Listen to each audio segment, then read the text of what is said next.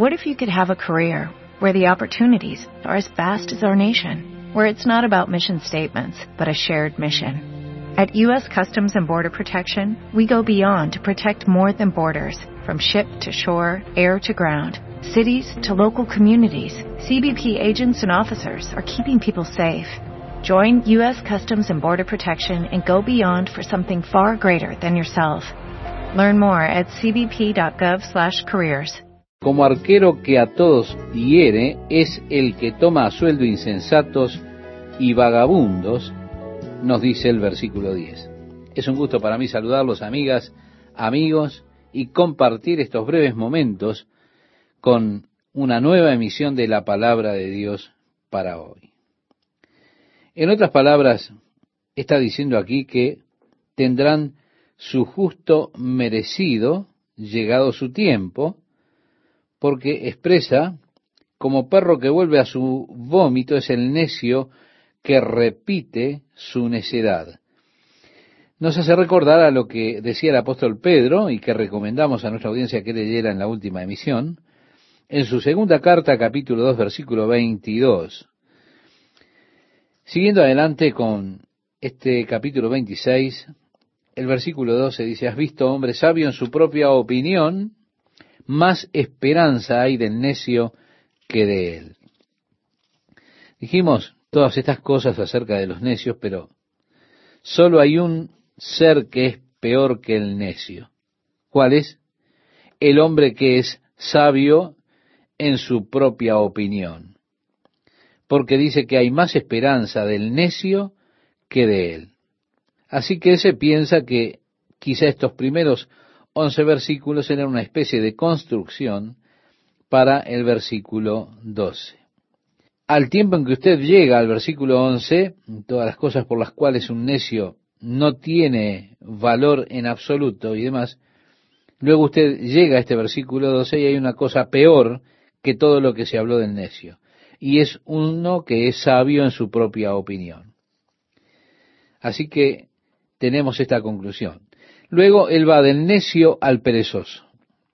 Como habrá notado usted, estimado oyente, a través de los proverbios, hay mucho que decir acerca de los necios, mucho que decir también acerca de los perezosos. El verso 13 expresa, dice el perezoso, el león está en el camino, el león está en las calles. En otras palabras, cualquier excusa es buena para dejar de ir a trabajar. Este decía, no, no voy a trabajar porque afuera hay un león si salgo me puede comer. Así que si trato de ir a trabajar hoy, me voy a encontrar con el león y me va a devorar. Qué excusa tonta, ¿verdad? Como la puerta gira sobre sus quicios, así el perezoso se vuelve en su cama. Vuelve, habla un poco más. Y esta es la estatura que tiene la holgazanería. Quiero decir, usted no puede llegar más lejos no puede ir más allá cuando ha llegado a esto. ¿Por qué? Porque ya se ha echado a perder. Dice, mete el perezoso su mano en el plato, se cansa de llevarla a su boca. Es tan aragán que no puede siquiera llevar la mano a la boca con la comida. La holgazanería lo ha tomado por completo. Ya en el versículo 16 dice, en su propia opinión, el perezoso es más sabio que siete que sepan aconsejar. Cuán ciega es una persona sabia en su propia opinión. Piensa de sí mismo como el más sabio y más sabio que siete que le puedan dar consejo. El que pasando se deja llevar de la ira en pleito ajeno es como el que toma al perro por las orejas. Quiere decir, usted se va a meter en problemas. Tal es el hombre que engaña a su amigo y dice ciertamente, lo hice por broma. Sin leña se apaga el fuego y donde no hay chismoso cesa la contienda. También habla mucho proverbios de los chismes. El carbón para brasas y la leña para el fuego y el hombre rencilloso para encender contiendas. Si usted quiere encender los carbones, una de las mejores maneras es hacerlo así, póngalo cerca de carbones encendidos. Los carbones son bastante difíciles de encender a menos que usted los ponga con los que ya están ardiendo. Si usted añade madera a un fuego que está ardiendo, evidentemente se va a encender más. Esa es la idea. Como el carbón para las brasas, madera para el fuego, Así es el hombre rencilloso. Lo único que hace es añadir contienda, añade a la rencilla. Las palabras del chismoso son como bocados suaves y penetran hasta las entrañas. Como escoria de plata echada sobre el tiesto, son los labios lisonjeros y el corazón malo. Ahora, la escoria de la plata era una sustancia de plomo que pondría sobre las vasijas de barro para darles brillo, es decir, que, tuvieran brillantez. Y así luciría mejor de lo que realmente es. Lucía como si fuera verdaderamente algo valioso, pero no es nada más que una vasija de barro que está cubierta con un óxido con la escoria de la plata, una especie de plomo. Así los labios lisonjeros hablan aquí el corazón malvado. El que odia disimula con sus labios, mas en su interior maquina engaño. Cuando hablare amigablemente no le creas, porque siete abominaciones hay en su corazón. Aunque su odio se cubra con disimulo, su maldad será descubierta en la congregación. Así entonces vemos al simulador, el que odia a aquel que con sus labios disimula, establece el engaño. El que cava foso caerá en él, y el que revuelve la piedra sobre él volverá. Está diciendo que tus pecados volverán a ti. Asegúrese, porque sus pecados lo encontrarán, lo alcanzarán. El verso 28 nos dice, la lengua falsa atormenta al que ha lastimado y la boca lisonjera hace resbalar. ¿Cuántas personas han sido arruinadas por la boca lisonjera? No te jactes del día de mañana, dice el proverbio número uno del capítulo 27, porque no sabes qué dará de sí el día. Si realmente usted no sabe qué traerá el día de mañana, todo está en la mano de Dios. Usted ni siquiera tiene que saber, ni podrá hacerlo, ni podrá saber si ha de estar aquí todavía. Jesús habla acerca del hombre que dijo, ¿qué habré de hacer? Se aumentaron mis bienes, no necesito nada de nada, sé lo que voy a hacer. Voy a derribar mis graneros, los haré mayores, para que allí pueda almacenar todos mis bienes. El Señor le dijo, necio, esta noche vuelven a pedir tu alma y lo que has provisto, ¿de quién será? Así que, oyente, no se jacte del día de mañana, de lo que habrá de hacer, no se jacte del mañana porque no sabe siquiera qué dará de sí el día de mañana. Jesús también nos dice que no nos preocupemos por el mañana, teniendo pensamientos ansiosos para el mañana, que habremos de comer, que habremos de beber, que habremos de vestirnos. Dice, bástale a cada día su propio afán. Por lo tanto, no se preocupe del mañana o no se jacte del mañana de lo que habrá de hacer. Usted no sabe lo que Dios tiene en mente. El próximo proverbio que vamos a leer es un proverbio muy bueno. El proverbio número dos, el versículo número dos dice, alábete el extraño y no tu propia boca, el ajeno y no los labios tuyos. Es decir, no vaya por ahí usted alabándose a usted mismo. No deje que otro lo alabe. Eso es bueno. Pesada es la piedra y la arena pesa, mas la ira del necio es más pesada que ambas. Cruel es la ira e impetuoso el furor. Mas ¿quién podrá someterse delante de la envidia? Yo creo que la ira es lo suficientemente cruel. La furia realmente es tremenda. Pero amigo, si alguien es envidioso, ¿quién puede pararse delante de él? ¿Qué totalmente devastadora puede llegar a ser la envidia? Es tremendo. Mejor es reprensión manifiesta que amor oculto. Lo que viene a continuación también es algo muy poderoso. Dice, fieles son las heridas del que ama, pero importunos los besos del que aborrece.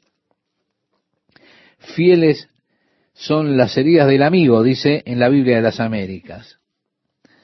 Y es interesante considerar esto. El hombre saciado desprecia el panal de miel, dice el versículo 7. Se da cuenta si usted está ya satisfecho, aún algo tan dulce como la miel, le puede hasta caer este pesado, usted lo rechaza y dice estoy satisfecho, no quiero más, por más dulce, más exquisito que sea, porque usted ya está satisfecho. Pero al hambriento, dice, todo lo amargo es dulce. Cual el ave que se va de su nido, tal es el hombre que se va de su lugar. El ungüento y el perfume alegran el corazón y el cordial consejo del amigo al hombre. Qué grande es tener un amigo que viene y le da un consejo honesto. Hay muchas personas que buscan aconsejar de manera ostensible, ¿no? Esto es lo que aparentemente buscan hacer, pero en realidad no están buscando consejos, no. Viene y dice, oh, quiero hablar con un consejero, bajo la apariencia de un deseo de ser aconsejado, pero en realidad no vienen buscando consejo, no quieren consejo. Con mucha frecuencia tengo personas que vienen y me dicen, oh, necesito hablarle. Trato de explicarles que tengo muy poco tiempo, que por supuesto no dispongo de mucho tiempo. Usted verá en la iglesia primitiva tenían problemas que se levantaban mientras la iglesia comenzaba a crecer, porque el pueblo traía sus quejas a los apóstoles y comenzaron a decir, nuestras viudas que están siguiendo la cultura helenística están siendo discriminadas por los hombres, esos hombres que están distribuyendo el programa de bienestar de la iglesia.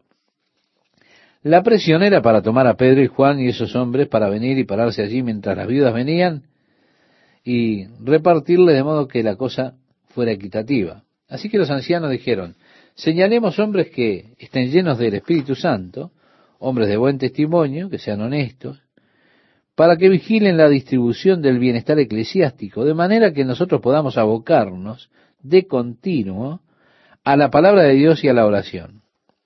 Fue así que señalaron hombres piadosos, Esteban, Felipe, Prócoro, Parmenas y otros, para velar por los elementos, la distribución del programa de bienestar de la iglesia, y así pudiesen estar libres para hacer las cosas que Dios les había mandado hacer estar esperando en el Señor en oración, en el estudio de la palabra, para que así ellos pudiesen ser capaces de instruir el cuerpo de Cristo.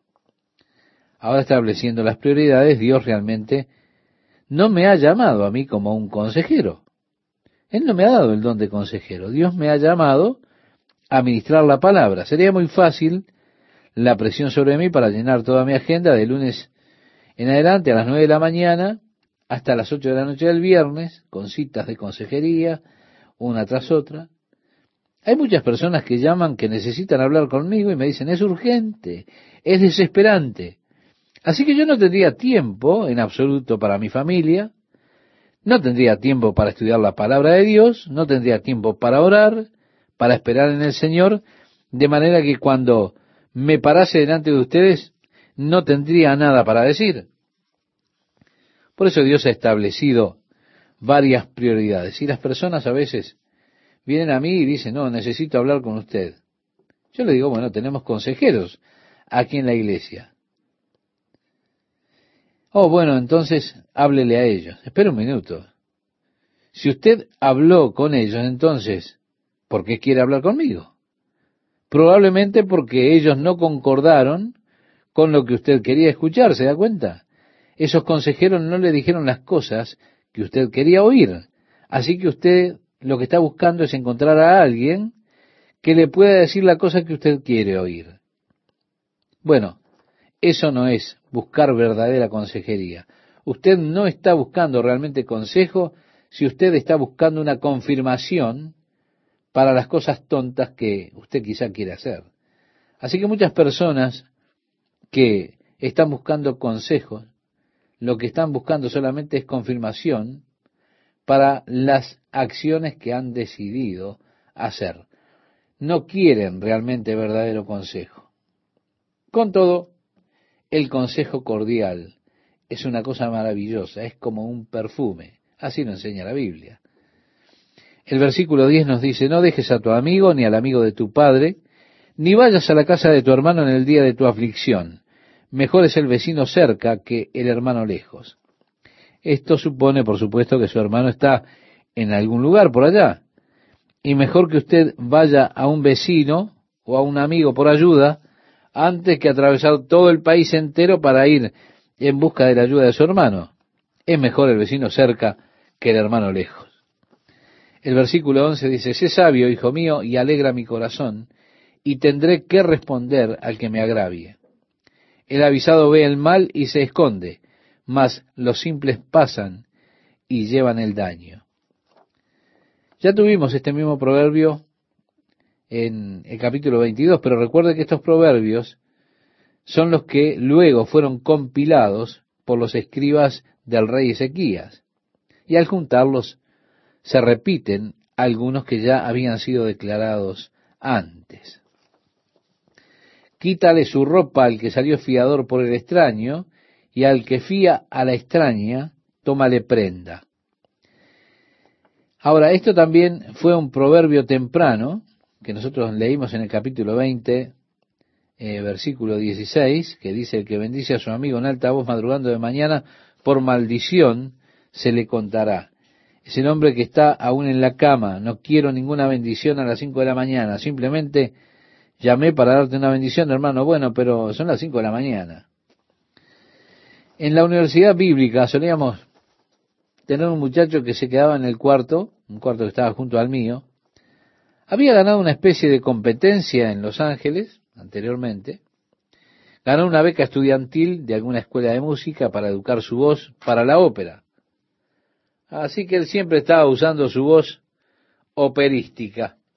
Tenía una peculiar extravagancia aparte de eso, y solíamos darle ese proverbio porque se levantaba temprano y decidía hacer tronar los cielos con sus oraciones con una voz tan alta.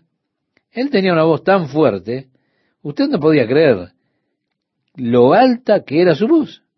Ese hombre sí que tenía una voz. Solía decir siempre, bueno, bendito sea el Señor.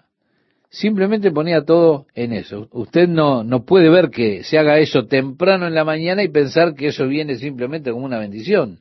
Más bien viene como una maldición. Pero bueno, seguimos adelante con nuestro estudio. En el versículo 15 dice, gotera continua en tiempo de lluvia y la mujer rencillosa son semejantes. Puede ser irritante y molesto, me lo imagino. Pretender contenerla es como refrenar el viento. Sí, esto tiene que ver con esa mujer contenciosa, ¿verdad? También dice, o sujetar el aceite en la mano derecha. Hierro con hierro se aguza, y así el hombre aguza el rostro de su amigo. Es decir, nos ayudamos para servir mejor el uno al otro. Quien cuida la higuera comerá su fruto, y el que mira por los intereses de su Señor tendrá honra. Como en el agua el rostro corresponde al rostro, así el corazón del hombre al del hombre. Es decir, es como mirar en una piscina clara de agua y ver el reflejo nuestro. Así es un hombre semejante al otro. El verso 20 nos dice, el Seol y el Abadón nunca se sacian. Así los ojos del hombre nunca están satisfechos. Yo creo que este es un proverbio muy importante, estimado oyente. El infierno la destrucción plena y los ojos del hombre. Mire, si un hombre tiene inclinación por la cacería, él andará siempre corriendo por ahí, tratando de cazar. Nunca estará satisfecho. Sus ojos nunca estarán saciados. Siempre andará buscando una nueva presa, porque nunca se sacia. Así es el Seol y el Abadón el infierno, nunca se sacia. Es tremendo. El crisol prueba la plata y la hornaza el oro, y al hombre la boca del que lo alaba. Aunque majes al necio en un mortero entre granos de trigo, majados con el pisón, no se apartará de él su necedad. Sí, no la puede sacar de él. Bien, concluyendo, las últimas cinco eh, van juntas, los últimos cinco proverbios. Dice, sé diligente en conocer el estado de tus ovejas y mira con cuidado por tus rebaños, porque las riquezas no duran para siempre. Y será la corona para perpetuas generaciones, saldrá la grama, aparecerá la hierba, y se segarán las hierbas de los montes. Los corderos son para tus vestidos, los cabritos para el precio del campo, y abundancia de leche de las cabras para tu mantenimiento, para mantenimiento de tu casa y para sustento de tus criadas. Vemos, estimado oyente, tenemos aquí la idea de la diligencia al mirar por encima del bienestar propio. Se trata también de guardar los rebaños, de cuidar el ganado.